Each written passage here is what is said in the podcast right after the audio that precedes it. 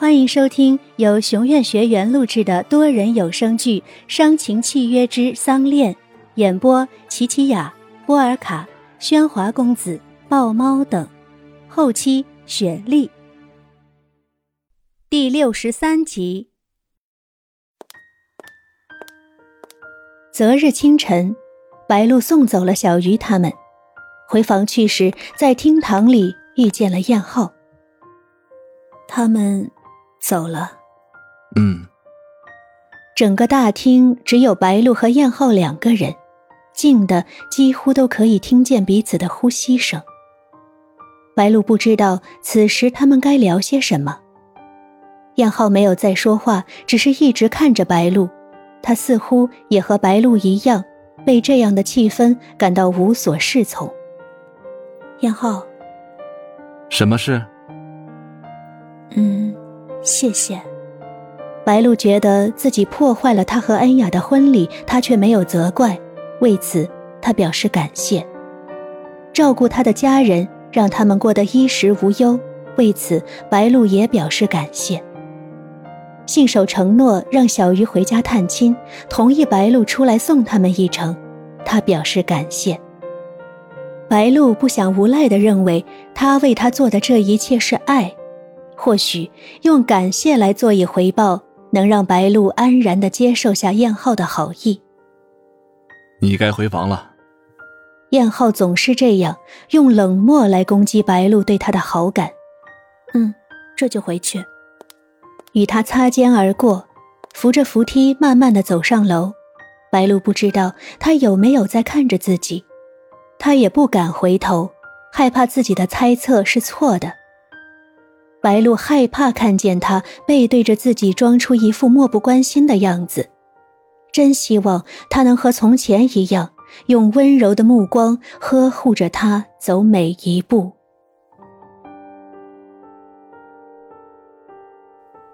书房里，燕浩对着电脑，眉头紧皱，似公司出了事。李秘书，美国的那边谈下来没有？郑董。昨天有一家日本公司啊来和我们竞争，那家公司貌似知道我们的方案，盗用并且完善的更多。詹姆斯博士啊有些犹豫了，您啊恐怕要亲自来一趟才行。在我来之前给我拖住。好的，郑总，我会尽力的。关掉了电脑，燕浩显得很烦躁，抽起一支烟，唤着佑天。佑天，佑天。什么事儿啊，少爷？推门进来的是阿端。对了，有天去乡下了。片刻的思考，燕浩从书房后的密室里拿出一份蓝色文件。阿端，拿着这份文件，立刻飞去洛杉矶，交给李秘书。记住，要贴身保管，不能让任何人看。好好的，少爷。阿端接过文件，这是他第一次接到这么重要的任务。阿端诚惶诚恐地跑出去，开门时不巧撞上了正打算敲门的恩雅。对，对不起，少太太。怎么莽莽撞撞的？真是没规矩。对不起，少太太，小的第一次接到那么大的任务，太紧张了。哦，大任务。恩雅看了看阿端怀里紧抱着的蓝色文件，此时燕浩则在身后训斥起来：“还站着干嘛？快去办事！”对不起，少爷，小的这就去。见燕浩头一次当着自己面发那么大的火，恩雅猜想应该是公司的生意出事了。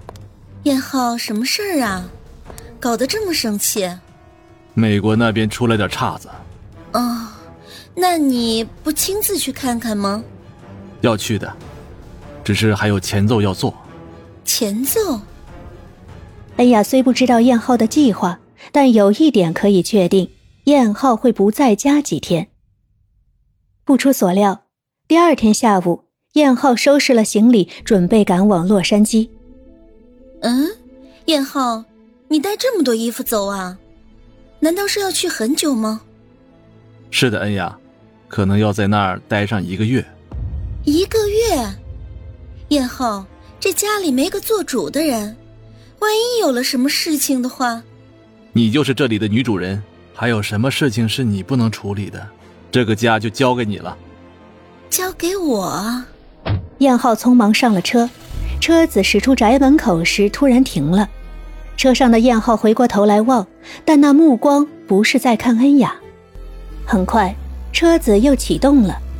目送车子开出宅院，恩雅抬头看向燕浩刚刚望过的地方，白露正站在阳台上，眼神一直望着已经驶远的车。原来，燕浩那舍不得的眼神是在看他。林白露啊，燕浩是不是连你？也交给我了。伴随着一声冷笑，等着白露的将会是什么呢？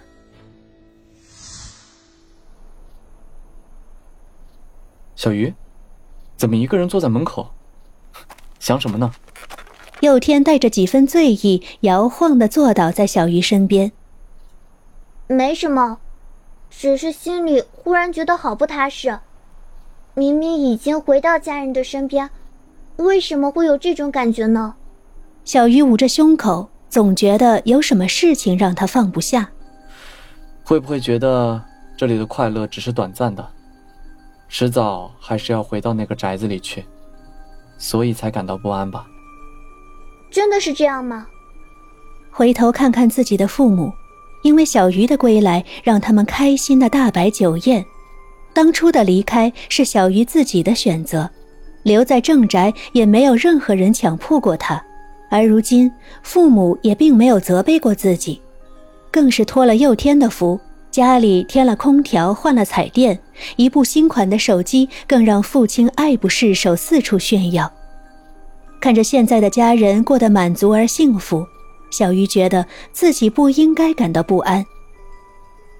看着小鱼望着家人的眼神。佑天轻轻地附到小鱼的耳边：“小鱼，等回去后，我就去求少爷，求他放了你，让你永远的安定下来，再也不用离开你的家人，让你的心真正的感到踏实。真正的踏实。”听到要离开，小鱼第一时间想到的人是白露，这才是他最牵挂的人。那白露姐呢？我走了，留下她一个人，会不会？不，我的不踏实是因为白露姐，因为我离开了她，白露姐会不会有事？佑天，我们回去吧。见小鱼焦急的恨不得现在就回到白鹿的身边，佑天抓住了小鱼的肩膀。小鱼，我说过很多次了，阿端会照顾好白鹿的，你是不放心我的安排吗？小鱼看着佑天一脸安然的样子，与之前细心照料、为白鹿紧张的那个神情完全无法融合。佑天，难道你就一点都不在乎白露姐吗？够了！随着佑天的一声怒吼，让两个人的呼吸都变得紧张起来。我在乎白露，全都是因为我在乎你呀，林小鱼，你明不明白啊？本集内容到此结束，我是佑天，感谢大家收听，记得订阅哦。